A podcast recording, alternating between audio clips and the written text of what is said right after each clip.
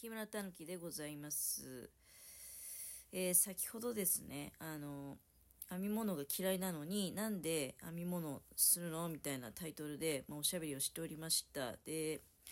その内容というのはですね、私はまあ、随分長い時間をかけて、えー、自分でかぶる帽子を編んどったわけですね。で、それが、まあ、さっきやっと完成したと思って、で、完成してかぶってみたら、あの、まあ、自分が思っているような形には仕上がってなくて、でももう腹立つわ、みたいなね、そういう、まあ、おしゃべりの内容でございました。もう一体どうしたら良いのだと。でですね、私はそのおしゃべりをしながら、まあ、いろいろこう頭の中を巡っておりました。まあ、別にかぶれないわけじゃないから、もうこれをね、このまま、あの、使うと、この冬。まああの、アルバイト行く時にね、かぶろうかなって思っとったんですよ、来年の。多分またちょっとあの、寒い中歩かないといけないので、で私は髪の毛が短いからね、あの、やっぱ帽子があった方がいいんですよ。帽子か耳当てか。で、耳当てだと耳痛くなるし、まあ帽子かなとね、うん、思って、で、帽子をね、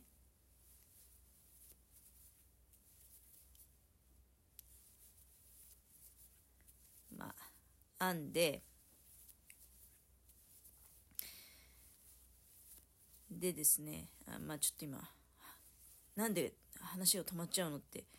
あの、いう感じがすると思うんだけど、まあさっき、そのまあ帽子がね、自分が思った形になってないっていうことを、まあ文句言い終わってしばらく考えたのね。だから、この気に入らない形の帽子をとりあえず、まあ、その来年のアルバイトの時にかぶってい、えー、くかと。だからそのまま使う。だけどね、そうするとまた、私はね、編み物が嫌いなわけですよ。で嫌いだからこそ、あのー、なんか完璧なものをね、作んなきゃいけないんじゃないっていうことをふと思い立ったんですよ。っていうのは、去年は去年で、やっぱり一つ帽子を編んでいるんだけど、それが、まあ、耳がほとんど出ちゃうっていうね、浅すぎると、デザインが。いや、去年の帽子なんかもっと凝ってるんですよ。なんかあの、縄編みみたいなの入れてるからね。それでも、あの、ま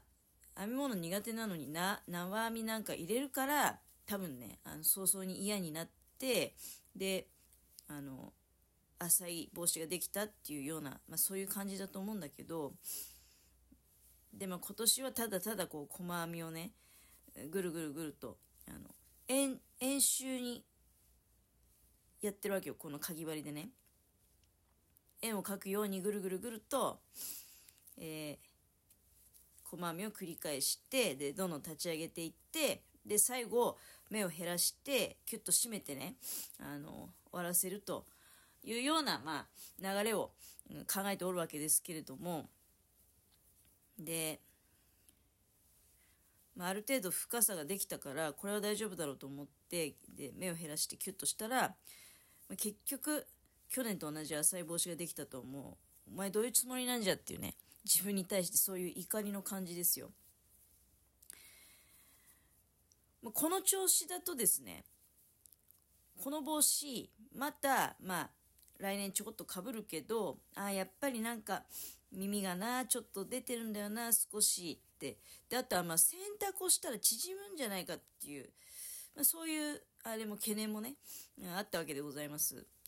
私はね、今何をしてるかっていうと、なんと、ほどきました。いや、あの、もうね、ほどいたりとか、そういうのは無理なんですよ。だって、もうかぶってから気づいちゃったんでっていうようなことを言ってたんですよね。で、実際ね、ほどくのは非常に難儀なんですよ。どうしてかっていうとも、細いからはっきり言って毛糸、なんていうの？毛糸っていうよりも糸なんですよ。うん、あの、限りなくね、なんか糸っぽい感じのやつを、で、それをね、なんか、3本取りの糸と 1, 本の糸は、まあ、若干太めなんだけど、3本取りの細い糸と1本の糸を合わせて4本取りでね、編んでるっていうことは結構ほどくのは辛かったですよ。いやどうなんでしょう。その編み物得意な方からしてみたらね。いや別にそんなえ冷静にほどいていったらいいんじゃないっていうふうに思うかもしれないけどもう細いんでね糸が。だからなんか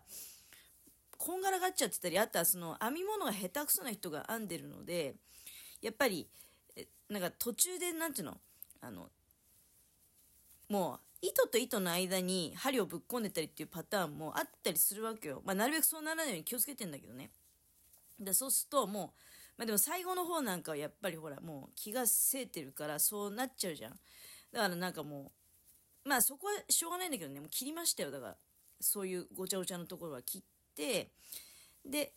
ある程度のところで、まあ、ずらずらずらずらっとね、もう、あの、10センチぐらいほどきましたよ。で、まあ、とりあえずはその目を減らす前のところまでほどいてでこのね筒状に編んでる部分目を減らす前のところをもうちょっと距離をあの高さをねつけようと思ってそうすればさあの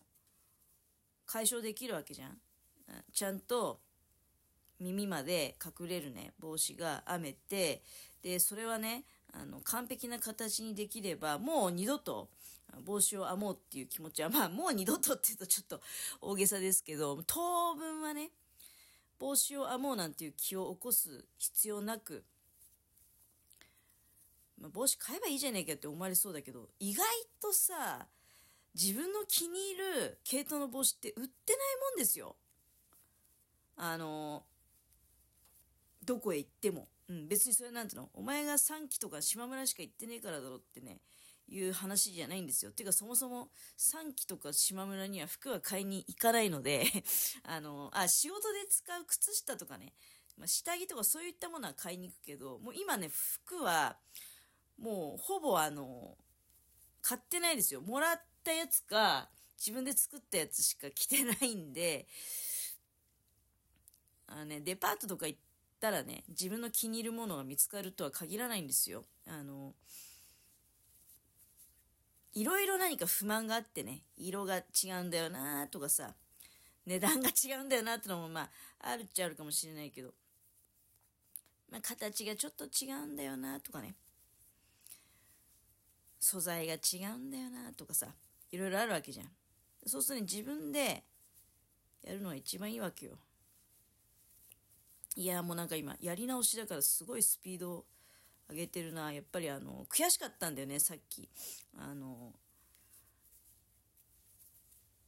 結局結局自分の思った通りの形してねえじゃねえかって。いや何が悔しいってだからさ表に行って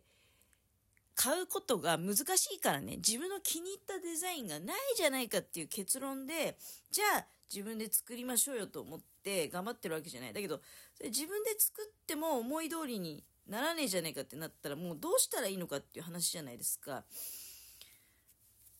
ここはね、やっぱりあの、一つ成長してですね、ほどいてやり直すと。そうすることによって、当面はもうこのね、帽子。色とかは気に入ってるわけだから。うん。細編みはいいよね。細編みだけっていうのもシンプルで。色とか形とか気に入ってるわけだから完璧な形にあともう1センチか2センチあればいいわけよ。うん、それをさなんか我慢することなくないって。もう使うようになったら絶対にほどいてとか無理なわけじゃないですか。あのもっと何ていうの？ほどきにくくなるからね。これ細い糸だから。だから今みたいに未使用の段階で編み立ての時にほどけば、まださ、あの、まあ、ちょっと大変だったけど、でもまあ、まだまだまあまあ、あの、どうにか、いけたわけですよ。うん、実際ね、いけてるわけよ。だから、あの、ほどいた。ほどいて今、ものすごい勢いでね、あの、編んでますわ。とりあえずさ、ほどいた糸糸の分を、あの、この、全部ね、使い切りたいと思って。で、そこにプラスして糸がないわけじゃないんでね。そこに新しい糸だからプラスしてさらにねあのもう少し深さをだから出していこうと。いうわけ。いやだいぶこれ成長しましたね私は。編み物をほどいてまでやり直すとかね。あの今まで考えたことなかったんでだって嫌いなんだもん絶対に。もう思いましたもん。残念だけど嫌いだなってね。向き不向きってあるんですよ人には。私はミシンは向いてるっていうふうに判断できました。この、まあ、12年ぐらいでね、編み物だけはねあのこの12年ぐらいでやっぱり嫌いなんだっていうことがねあの判断できたわけでございます。ただ嫌いとはいえこうやって帽子を編んだりしなきゃいけないわけよ。どうしてかっていうとあの買わないから、うん、買わないで自分でやろうっていうふうに決めてるから。だからあのニットをすることはね必要ではあるんですよ、うん、嫌い嫌いとか言い張って言いながらね野望は大きくてですねセーターを編みたいとかねいろいろそういう希望はあるのよ。まあねなんか矛盾してるんですけどなんか服を作るんでねあのそのなんパーツの理解はできてるわけじゃない。だからセーターいけんじゃねえのとかなんか思い始めたりもしてるんだけどでもね編み物ってほんと難しいよね。私はもう編み物がだから得意っていう方のことは本当にねあの心から尊敬しますよ。いやだってもう大変だもん。この細編みだけでさどんだけもう時間かかってんだよっていう話じゃないですか。細編みの帽子をね作るだけで。バカみたいですよ本当に。できる人から見てみたらねそういうことだと思います。なんかとりあえずあの人形の腹巻きみたいな状態なんかあのちょっと細いね細い人形のの腹巻きみたいな。人間がつけるにはちょっとあまりにも赤ちゃんの腹巻きか赤ちゃんの腹巻き